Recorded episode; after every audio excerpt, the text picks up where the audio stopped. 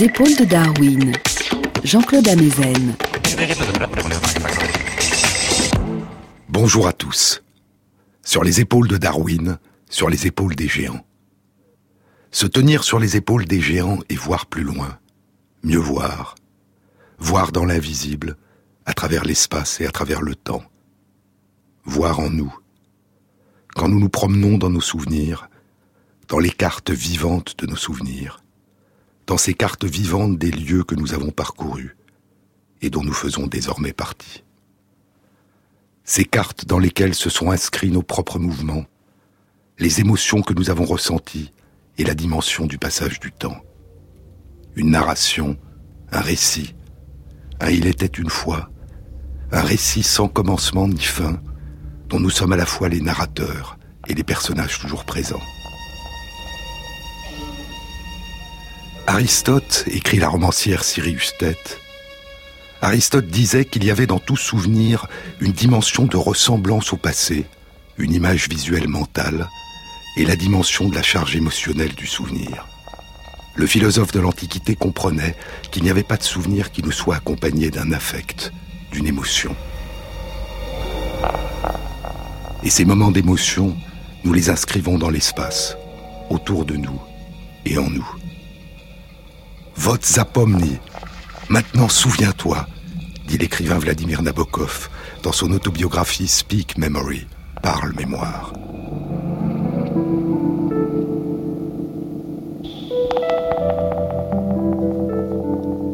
Vote zapomni.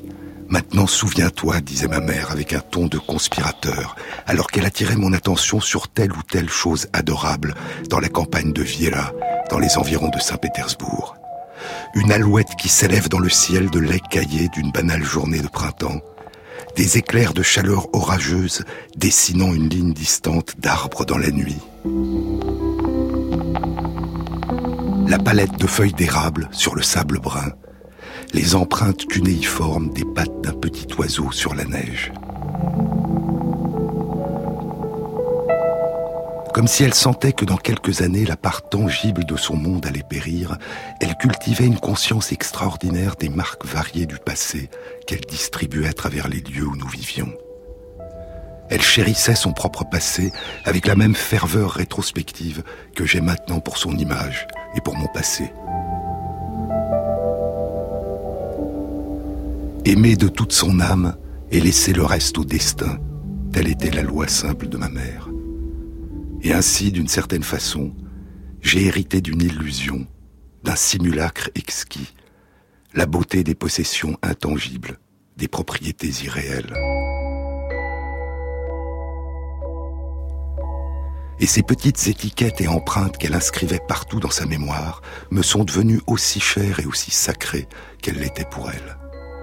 Il y avait le tilleul qui marquait l'endroit, au bord de la route qui montait vers le village de Priazno, où mon père l'avait demandé en mariage, il y avait une conscience extraordinaire des marques variées du passé qu'elle distribuait à travers les lieux où nous vivions, dit Nabokov. Et ainsi, les cartes des lieux de notre vie s'enrichissent des vestiges des histoires qui ont marqué notre existence et que nous inscrivons et emportons en nous, dans notre mémoire. Mais parfois, nous pouvons apprendre à faire l'inverse. Nous pouvons tenter de construire en nous une carte une topographie de lieux réels ou imaginaires, pour nous aider à inscrire dans notre mémoire une histoire, un récit, une narration riche et complexe. Les souvenirs, dit Sirius Tvet, les souvenirs prospèrent sur des lieux. Les théories des anciens prétendent que pour remplir leurs tâches, les souvenirs ont besoin de lieux, de topoi. Cicéron, le grand orateur de la Rome antique, développa l'idée de locus, de lieu, comme instrument pour la mémoire verbale. Un orateur pouvait mémoriser un long discours en imaginant une maison et en se promenant à travers la maison, attachant chaque portion de son discours à un endroit différent, une table ou un tapis ou une porte dans les différentes pièces. Déambuler à travers une architecture imaginaire crée l'espace dans lequel on peut inscrire une séquence de pensée verbale. Et Sirius Tvet dit que sa propre mémoire est souvent liée au lieu qu'elle a habité ou visité. Mais cet ancrage topographique de la mémoire peut être trompeur. Elle cite Freud, qui écrivait que le présent colore le passé, que nous réactualisons nos souvenirs. Un souvenir ancien, quand il remonte dans notre mémoire, peut prendre une signification nouvelle et se transformer. Freud appelait ce phénomène Nachträglichkeit, littéralement la capacité d'être apporté par la suite, une capacité des souvenirs d'être modifiés par ce qui survient après. Une mémoire mouvante, créative, source de confusion, d'imagination et de réinvention. Un exemple frappant du rôle que peut jouer un lieu comme scène du théâtre de la mémoire, dit Cyrus Tête dans La femme qui tremble. Un exemple frappant du rôle que peut jouer un lieu comme scène du théâtre de la mémoire peut être trouvé dans une erreur que j'ai découverte à propos de mes propres souvenirs.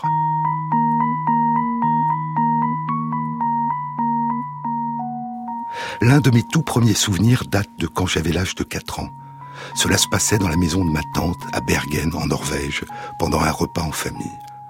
Les principales composantes visuelles de l'incident sont la table familiale, dans la salle à manger familiale, avec sa fenêtre qui donnait sur le fjord.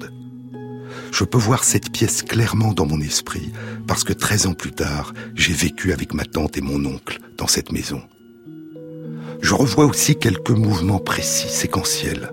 Je suis assis sur une chaise en face de ma cousine Vibeke, âgée de 12 ans, que j'aime et que j'admire, lorsque tout à coup, pour une raison que je ne comprends pas, elle fond en larmes. Je me souviens avoir dû me pousser au bas de ma chaise, mes jambes ne touchant pas le sol, et avoir dû me laisser glisser jusqu'au plancher. Je me suis alors approché de ma cousine et lui ai tapoté le dos pour essayer de la consoler. Les grandes personnes se sont mises à rire et j'ai été saisi d'une humiliation brûlante. Le souvenir ne m'a jamais quitté. Je comprends maintenant que le rire des grandes personnes n'était pas méchant, mais l'atteinte à ma dignité a duré et a modelé mon comportement de mère avec ma fille. Je me suis souvenu, pour citer Joe Brainard, que la vie était tout aussi sérieuse alors qu'elle l'est maintenant, et que les enfants doivent être respectés autant qu'aimés. Mais l'erreur que j'ai faite ne concernait pas mes émotions d'alors. Elle concernait l'endroit où j'étais quand ma fierté a été blessée. Cette bosse faite à mon amour-propre ne pouvait pas avoir eu lieu dans la maison dont je me souvenais, parce que quand j'étais âgé de quatre ans, cette maison n'avait pas encore été bâtie. J'avais réassigné le souvenir à un lieu dont je pouvais me remémorer, plutôt qu'à un lieu que j'avais oublié. J'avais eu besoin d'enraciner l'événement quelque part pour le retenir. L'événement avait besoin d'une maison visible, ou alors il allait partir à la dérive, au fil de l'eau, sans encre pour le retenir. Comme les experts antiques et médiévaux de la mémoire, j'avais attaché mon scénario, maintenant devenu essentiellement verbal, à un locus, à un lieu. Sur les épaules de Darwin, Jean-Claude Amezen, sur France Inter.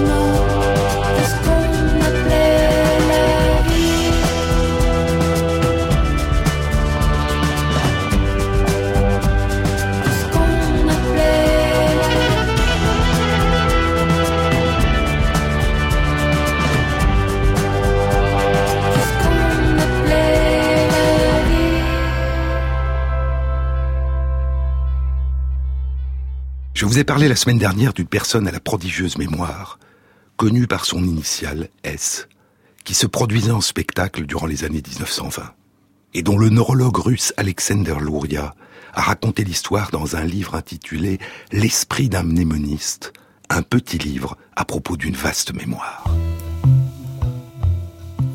S avait la capacité de convertir de longues listes de mots en des images mentales de lieux. Quand S lisait de longues listes de mots, écrit Louria, quand S lisait de longues listes de mots, chaque mot faisait surgir une image. Et comme la liste était très longue, il avait dû trouver une façon de répartir ces images à lui, dans une file ou une séquence. Le plus souvent, et cette habitude persista tout au long de sa vie, il les distribuait au long d'un chemin ou d'une route qu'il visualisait dans son esprit. Parfois, c'était une route dans sa ville natale, qui incluait aussi la cour de la maison dans laquelle il avait vécu enfant et dont il gardait un souvenir intense. Mais il pouvait aussi choisir une rue dans la ville de Moscou. Souvent, il s'engageait dans une promenade mentale dans cette rue, la rue Gorky à Moscou, et partant de la place Mayakovsky et en descendant lentement, il répartissait ses images devant des maisons, des portes et des vitrines de magasins. Parfois, sans réaliser de quelle manière cela s'était produit, il se retrouvait dans sa ville natale, Tarjouk, où il terminait son voyage dans la maison dans laquelle il avait vécu enfant. Le cadre qu'il choisissait pour ses promenades mentales ressemblait à celui des rêves. La différence étant que le cadre dans ses promenades s'évanouissait immédiatement dès que son attention était attirée ailleurs, mais réapparaissait aussi soudainement quand il était obligé de se souvenir d'une série qu'il avait enregistrée de cette manière. Mais S n'utilisait pas les méthodes mnémotechniques proposées par Cicéron. Il traduisait spontanément toutes ses expériences en des formes visuelles. Même les chiffres me rappellent des images, dit-il. Prenez le chiffre 1, c'est un homme bien bâti et orgueilleux. 2 est une femme de très bonne humeur. 3 est un homme triste. Pourquoi, je ne le sais pas. Les nombres sont mes amis, écrivait il y a quatre ans Daniel Tammet dans son autobiographie. Les nombres sont mes amis, ils sont toujours présents autour de moi, chacun est unique et a sa propre personnalité. Onze est amical et cinq est bruyant, alors que quatre est à la fois timide et silencieux, c'est mon chiffre préféré. Certains nombres sont très beaux, comme 333. 89 me rappelle la neige qui tombe. Quand je regarde une séquence de chiffres, ma tête commence à se remplir de couleurs, de formes et de textures qui se tissent ensemble spontanément pour former un paysage visuel. Ils sont toujours très beaux pour moi. Quand j'étais enfant, je passais des heures à explorer les paysages de nombres dans mon esprit. Les émotions peuvent être difficiles pour moi. Elles peuvent être difficiles à comprendre. Alors j'utilise souvent les chiffres pour m'aider. Si un ami me dit qu'il se sent triste, je l'imagine en train d'être assis dans l'obscurité du chiffre 6. Et ça m'aide à ressentir ce même sentiment de tristesse. Les nombres m'aident à mieux comprendre les autres.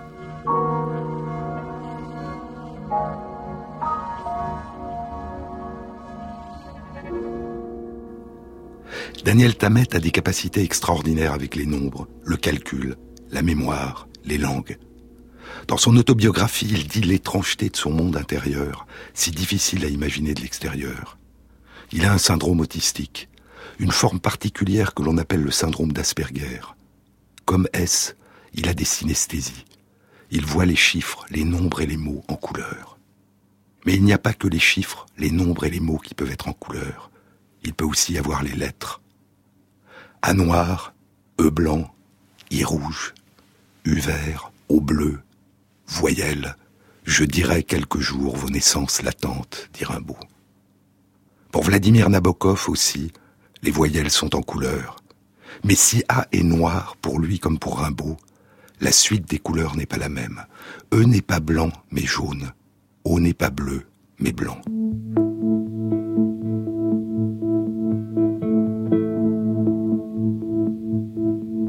Aussi loin que je me souvienne, dit Nabokov dans son autobiographie, aussi loin que je me souvienne, j'étais un cas d'audition colorée. Peut-être qu'entendre n'est pas le terme tout à fait exact, parce que la sensation de couleur semble être produite par l'acte même par lequel je prononce une lettre particulière, pendant que j'imagine sa forme. La lettre A est pour moi de la couleur du bois usé par les intempéries. Mais dans une autre police de caractère, le A évoque l'ébène poli. Ce groupe de couleurs noires inclut aussi les G durs, du caoutchouc vulcanisé, et le R, des guenilles noires déchirées. Le N farine et le O petit miroir aux manches d'ivoire s'occupent des blancs.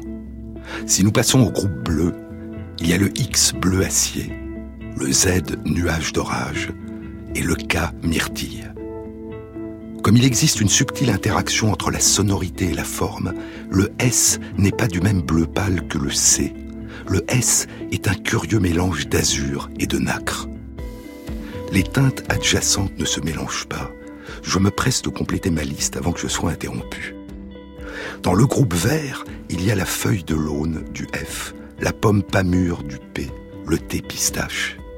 Un vert terne, combiné je ne sais pas trop pourquoi à du violet, est le mieux que je puisse faire pour le W.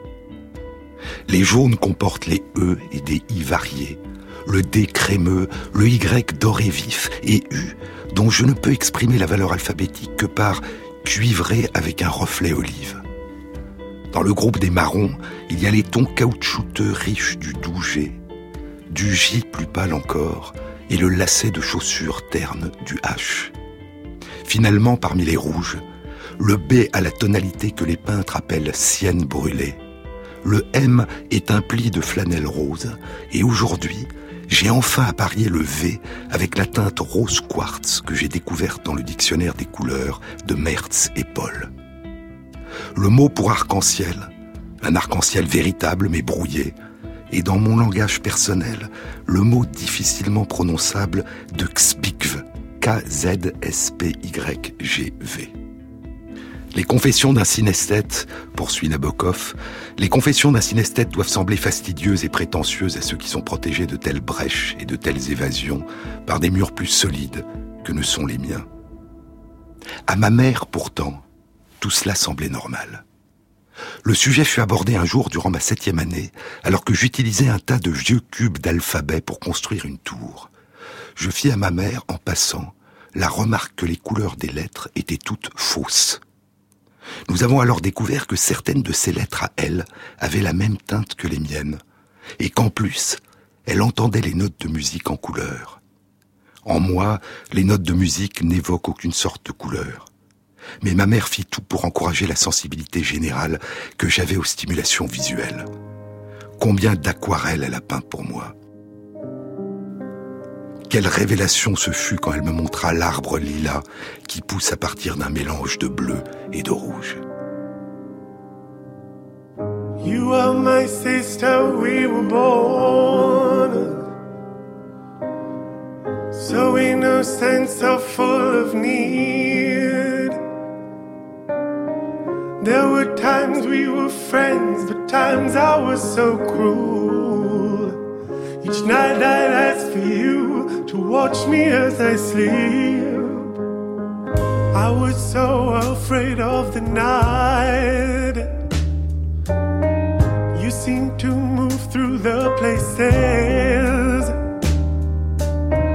that I feared. You lived inside my world so softly, protected only by the kindness of your nature. You are my sister, and I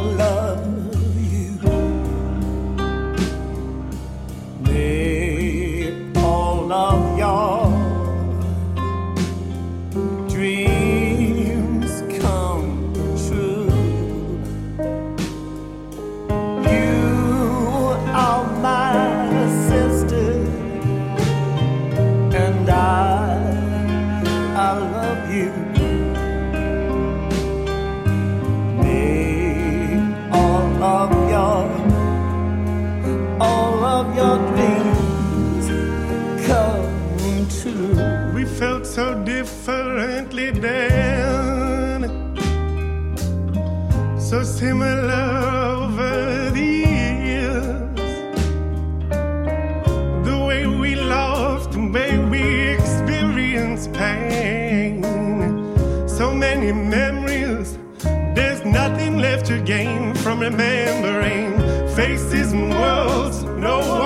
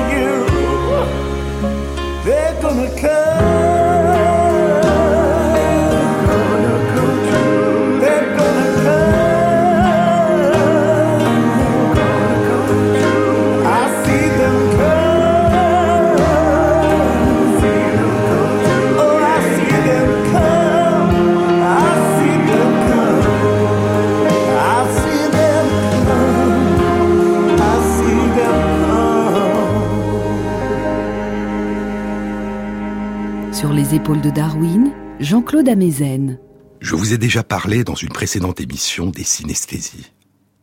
Littéralement syn avec ou ensemble, esthésis, sensation. Une co-sensation, une association sensorielle. Le terme est ancien, mais sa signification a changé au cours du temps. Pour Aristote et d'autres philosophes de la Grèce antique, il signifiait ressentir ensemble. Il désignait le fait qu'une même sensation, une même perception, puisse être partagée par plusieurs personnes.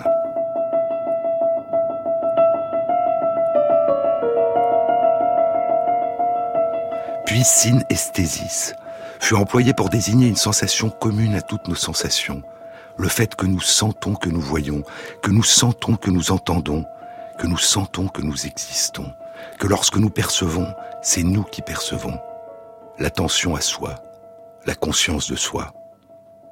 Puis à partir du 19e siècle, le terme a pris sa signification actuelle, une signification d'expérience d'association sensorielle particulière. Une perception par l'intermédiaire d'un sens induit spontanément, involontairement, automatiquement une autre expérience sensorielle liée à un autre sens qui n'a pas été directement stimulé par l'environnement extérieur. Un chiffre écrit en noir sur fond blanc apparaît en couleur. Un son a une couleur. Un chiffre 5 est bruyant. Et cette sensation si intime, si évidente, comment la partager avec d'autres? Comment redonner au mot synesthésis, sentir ensemble, sa signification ancienne Faire ressentir aux autres ce que l'on ressent soi-même, partager avec les autres ce que l'on ressent soi-même? Il est difficile de ressentir un état émotionnel dont on n'a jamais fait l'expérience, dit Sirius Tête. Le monde de nos sensations est si intime, si inséparable de notre être même, que toute notion que nous avons de la normalité devient extrêmement subjective. Le neurologue et écrivain Oliver Sacks dit qu'il est très difficile de décrire l'impression que ressent une personne qui perçoit des synesthésies, que cette sensation est tellement naturelle pour les personnes qui la vivent que leur demander quelle impression cela leur fait serait comme leur demander quelle impression cela vous fait d'être vous. Dans un article publié le mois dernier dans la revue PLOS Biology, le chercheur en neurosciences Ramachandran fait une synthèse des connaissances actuelles dans le domaine des synesthésies. L'une des premières descriptions d'une synesthésie dans une revue scientifique, écrit-il, date de 1812, il y a presque deux siècles. Et depuis, plus de 60 formes différentes de synesthésie ont été décrites. Une même personne peut avoir plusieurs formes de synesthésie. Il semble y avoir une tendance familiale, mais c'est la tendance à avoir une synesthésie qui semble être familiale, pas une forme particulière de synesthésie. La forme la plus fréquente qui est présente, semble-t-il, chez environ 4% de la population, est le fait de voir en couleur les chiffres quand ils sont écrits en noir sur fond blanc, ou les lettres comme Nabokov, ou le fait de voir en couleur les jours de la semaine, les mois ou les années. Je suis né un jour bleu. C'est le titre de l'autobiographie de Daniel Tammet. Je suis né le 31 janvier 1979, dit Tammet, un mercredi. Je sais que c'est un mercredi parce que la date est bleue dans mon esprit, et les mercredis sont toujours bleus, comme le nombre 9, ou le son des voix bruyantes en train de se disputer. Et pour certaines personnes, un même chiffre ou une même lettre peut apparaître comme une mosaïque de couleurs. La lettre M majuscule, par exemple, avec les deux barres verticales en vert, et le V central qui relie les deux barres verticales vertes, le V central en rouge. Les couleurs peuvent aussi parfois changer à mesure que la lettre est tracée à l'encre noire sur le papier. Un P majuscule bleu peut soudain devenir jaune, au moment où la personne rajoute en dessous de la boucle du P une ligne oblique vers le bas, transformant le P bleu en un R jaune. Et les couleurs peuvent aussi varier en fonction de la tension. Ramachandran a fait dessiner, en noir sur fond blanc, un chiffre de grande taille, un 5, qui est composite. Il est fait d'un assemblage de nombreux petits chiffres, des deux. C'est un 5 composé de deux. Et il s'est posé la question suivante. Pour un synesthète qui voit par exemple le 5 en rouge et le 2 en bleu, de quelle couleur sera ce chiffre 5 composé de petits chiffres 2 Suivant que la personne focalise involontairement son attention sur l'image globale, le 5, ou sur l'un de ses composants, suivant qu'elle se focalise sur l'arbre, le chiffre 2, ou la forêt, le chiffre 5, la couleur passera du bleu au rouge. Et en fonction des fluctuations de son attention, le bleu alternera soudain avec le rouge, puis avec le bleu, puis avec le rouge. Une étude publiée ce mois-ci dans la revue Current Biology suggère qu'il existerait chez les personnes dont la synesthésie associe des graphèmes, des chiffres ou des lettres noires sur fond blanc à des couleurs, qu'il existerait chez ces personnes, par rapport à des personnes non synesthètes, une hyperexcitabilité du cortex cérébral visuel. Une forme de plus grande sensibilité aux stimulations visuelles. Mais est-ce une cause ou une conséquence de la synesthésie? Est-ce une cause ou une conséquence de cette richesse des sensations visuelles? On ne le sait pas.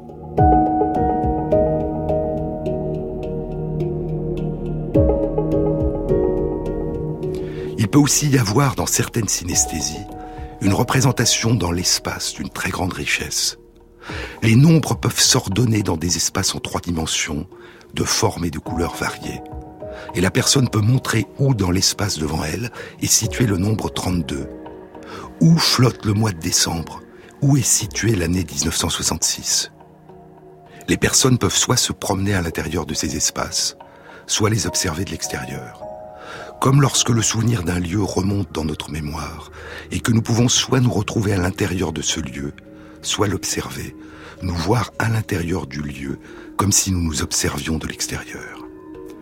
Daniel Tammet se promène mentalement dans les reliefs des paysages de nombre qu'il a mémorisés. Il y a huit ans, il a établi un record. Il a récité de mémoire en public 22 514 décimales du nombre pi. Pourquoi apprendre par cœur le nombre pi à tant de décimales près, lui a-t-on demandé? Parce que c'est un nombre extrêmement beau, exceptionnel, a répondu Tamet. Comme la Joconde ou une symphonie de Mozart, le nombre pi peut être aimé pour lui-même.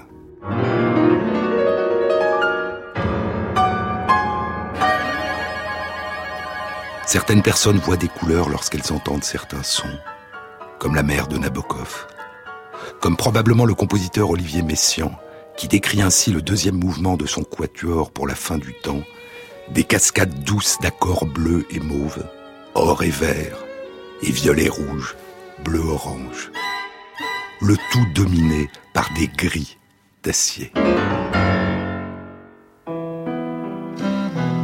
Jean-Claude La route chante quand je m'en vais. Je fais trois pas La route se tait. La route est noire à perte de vue. Je fais trois pas. La route n'est plus sur la marée haute. Je suis monté.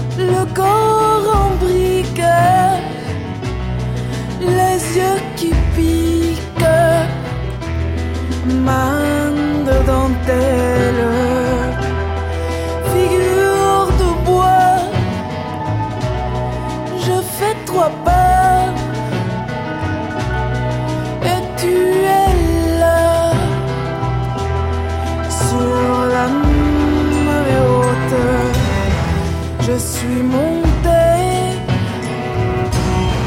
la tête est pleine, mais le cœur n'a pas assez.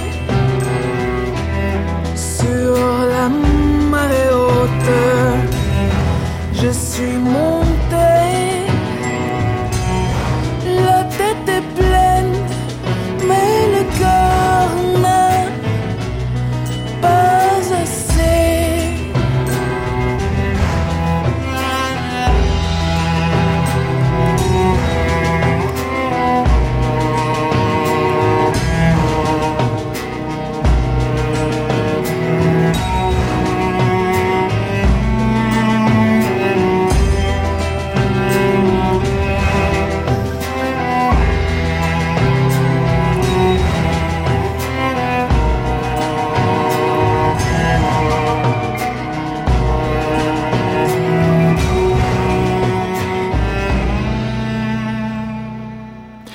Des cas où la synesthésie n'est pas présente depuis toujours, ne fait pas partie de soi depuis la toute petite enfance, mais apparaît après la perte de la vue, par exemple. Oliver Sacks évoque l'histoire du grand résistant Jacques Lucéran, qui est devenu aveugle à l'âge de 7 ans et qui, dans son livre Et la lumière fut, raconte que quelques semaines après avoir perdu la vue, il joue du violoncelle et soudain il n'entend plus les sons, il les voit. Et les sons sont des formes, des paysages, et plus que tout, dit-il, des couleurs.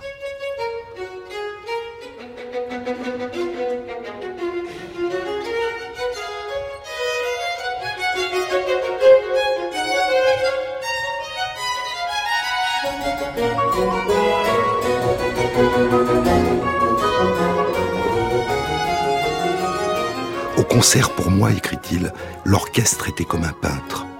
Il me submergeait avec les couleurs de l'arc-en-ciel. Si le violon jouait, j'étais soudain empli d'or et de feu, et d'un rouge si vif que je ne pouvais plus me rappeler l'avoir vu sur aucun objet.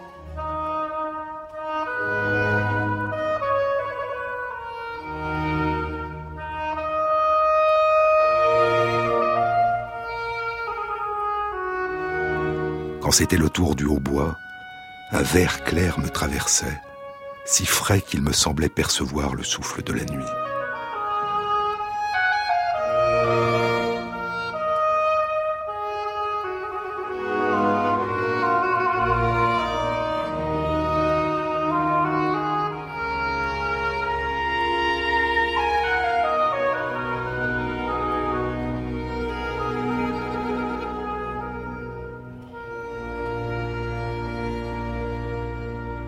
Les sons peuvent avoir des couleurs, et les couleurs peuvent avoir des sonorités. Dans Un anthropologue sur Mars, Oliver Sacks raconte l'histoire d'un peintre qui est devenu soudainement achromatopsique, aveugle aux couleurs, en raison d'un accident cérébral. Il voit tout désormais dans des tons gris, très variés, mais sans couleur. Mais ce qui le désole aussi, c'est qu'avant pour lui, les couleurs avaient une musique. Et depuis qu'il a perdu la vision des couleurs, les objets autour de lui sont devenus muets. Il ne chante plus.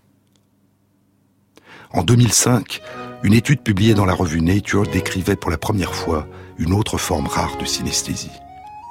Une musicienne professionnelle qui joue de la flûte à bec, Elizabeth Salston, décrivait que pour la plupart des intervalles entre des notes de musique qui sont jouées en même temps ensemble, elle perçoit un goût particulier sur sa langue. Enfant, dit-elle, elle voyait des couleurs lorsqu'elle entendait de la musique. Puis quand elle a commencé à jouer de la flûte à bec, elle a commencé à sentir sur sa langue les intervalles entre les notes. Il y a des intervalles entre les notes qui donnent un goût amer, salé, sucré, un goût de crème, un goût de lait, un goût d'eau.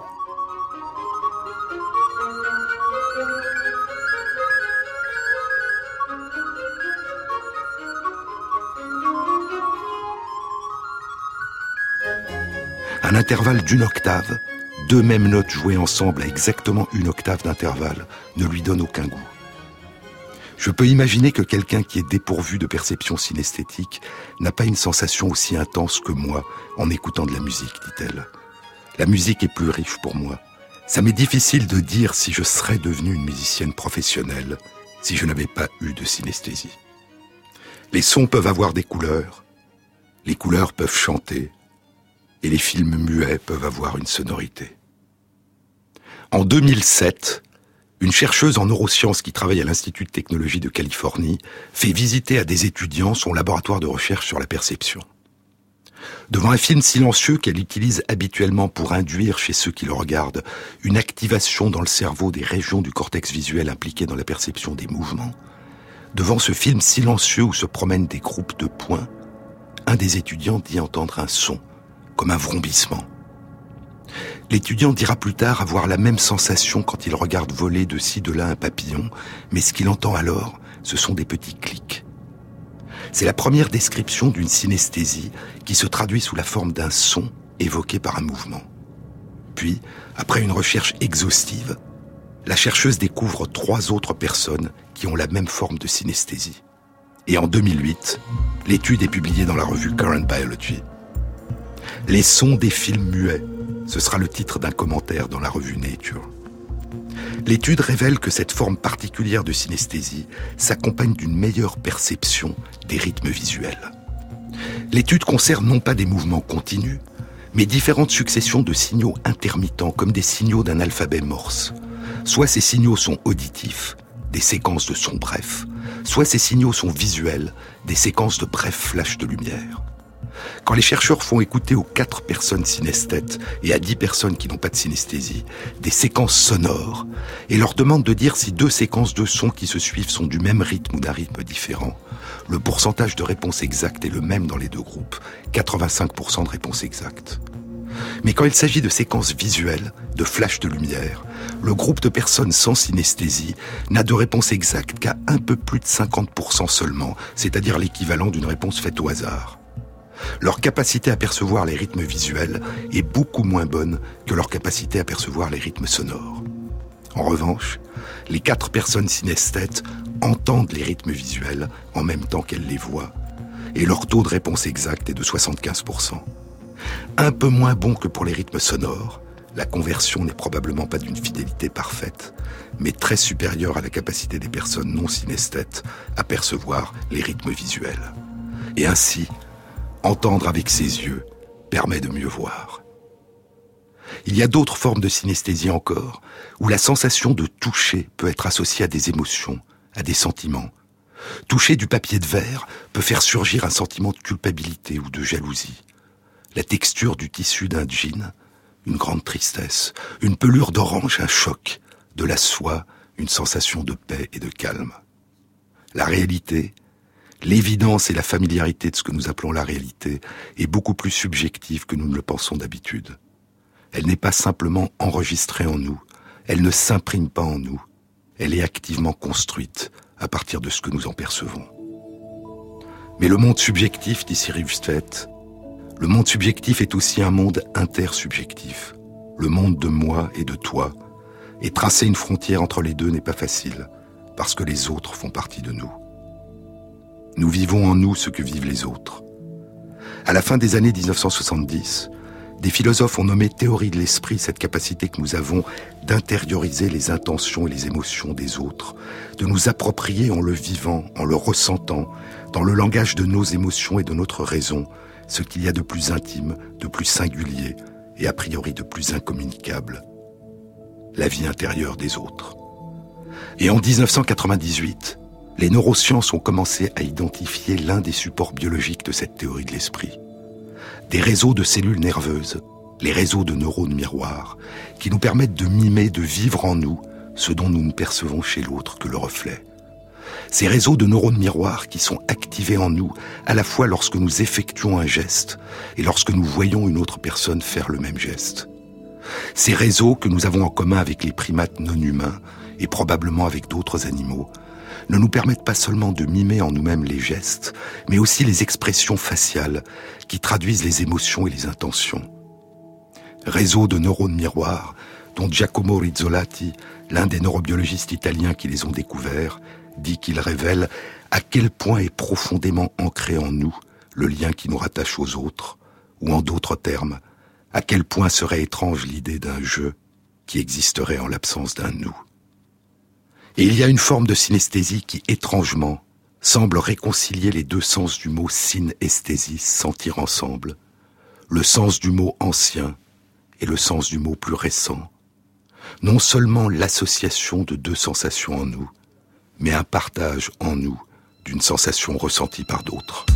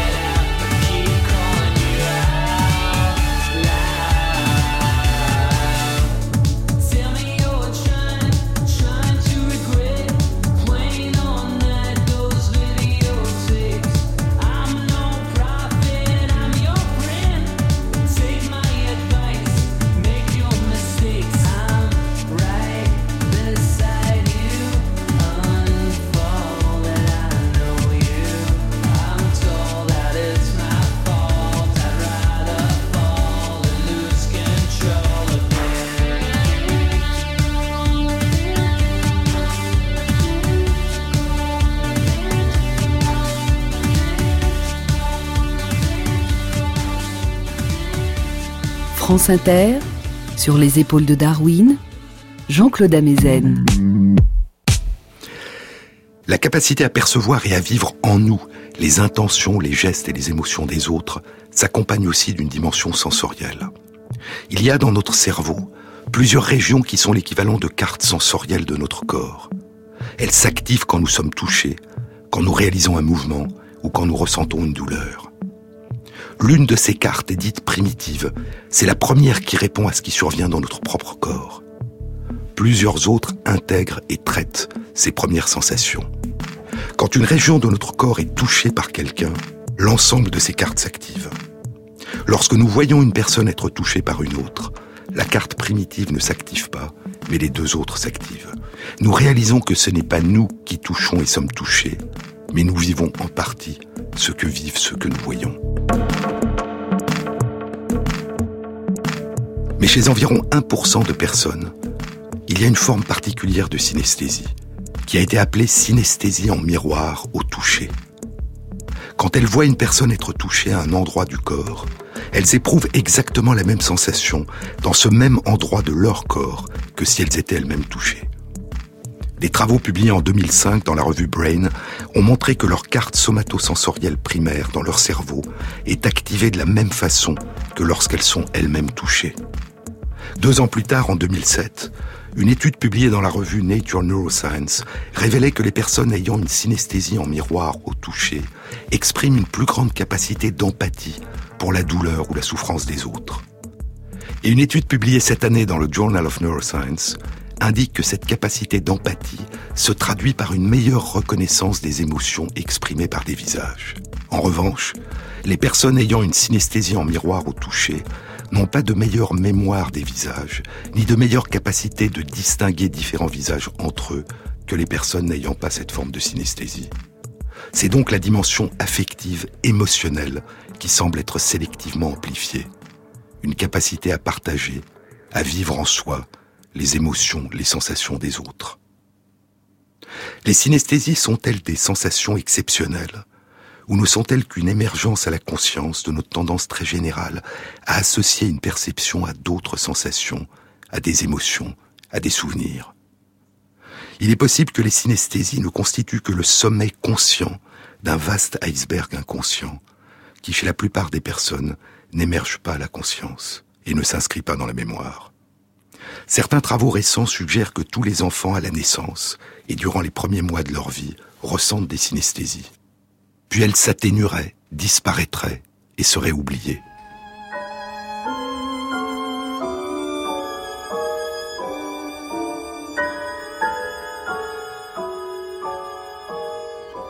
Et les synesthésies seraient la survivance chez certains d'entre nous d'une expérience que nous aurions tous vécue pendant notre toute petite enfance et que nous aurions oubliée. Mais nous en conservons peut-être certaines dimensions. La lecture est une forme de synesthésie ordinaire, dit Cyrus Tvet. Nous transformons des signes abstraits en scènes visuelles. Une forme de synesthésie ordinaire qui nous permet de voir, d'entendre, de ressentir, de vivre à partir de petites taches d'encre noire imprimées sur une page blanche. À partir de signes abstraits, un sens, la vision, fait émerger un univers de formes, de couleurs, de sons, de mouvements, d'odeurs, de pensées, d'émotions, de souvenirs, d'attentes. Elle ouvrait le livre, écrit Michael Ondaatje dans Le Patient anglais. Elle pénétrait dans l'histoire, sachant qu'elle en émergerait en ressentant qu'elle avait été immergée dans la vie des autres, dans des intrigues qui traversaient le temps, son corps empli de phrases et d'instants, comme si elle s'éveillait d'un sommeil avec une pesanteur causée par des rêves oubliés. Le langage, écrit Oliver Sacks dans son dernier livre, The Eyes Mind, l'œil de l'esprit, dont la traduction en français paraît dans deux mois. Le langage, cette invention la plus humaine qui soit, peut permettre ce qui en principe ne devrait pas être possible. Il peut nous permettre à tous, même à ceux qui sont aveugles de naissance, de voir par l'intermédiaire des yeux d'une autre personne. Mais il y a plus. La notion de synesthésie évoque la notion de métaphore. Une voix blanche, des couleurs criardes, le soleil noir de la mélancolie. Et il se pourrait que les synesthésies soient l'une des manifestations extrêmes de cet appel permanent que nous faisons à des sensations complémentaires de celles que nous renvoie le monde qui nous entoure. Une étude vient d'être publiée cette semaine dans les comptes rendus de l'Académie des sciences des États-Unis d'Amérique. Elle suggère que l'existence d'une tendance spontanée à associer certaines couleurs à certains sons pourrait avoir une origine ancienne. Des études ont montré que chez la plupart des personnes, y compris chez de petits enfants qui n'ont pas encore appris à lire, il y a une propension à associer les couleurs claires et les sons aigus, et les couleurs sombres avec les sons graves. L'article publié cette semaine indique que c'est aussi le cas de nos plus proches parents non humains, les chimpanzés. Le chimpanzé qui voit des sons, titre le commentaire de l'article dans la revue Nature. Mais le titre est excessif. En effet, il ne s'agit pas d'une mise en évidence d'une synesthésie, mais plus simplement d'une propension à associer préférentiellement des sons aigus et une couleur claire, le blanc, et des sons graves et une couleur sombre, le noir. Les derniers ancêtres communs que nous partageons avec les chimpanzés vivaient il y a 6 à 9 millions d'années. Et ainsi, l'origine de notre tendance à associer préférentiellement certaines perceptions à d'autres, et l'origine d'une partie des innombrables variations qui ont pu émerger sur ce thème. Cette origine se perd peut-être dans la nuit des temps.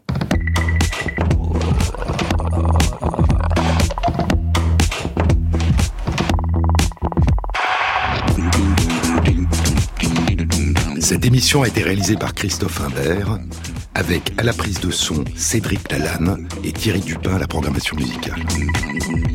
Et merci à Christophe Magère qui intègre sur la page de l'émission, sur le site franceinter.fr, les références aux articles scientifiques et aux livres dont je vous ai parlé. Bon week-end à tous, à la semaine prochaine.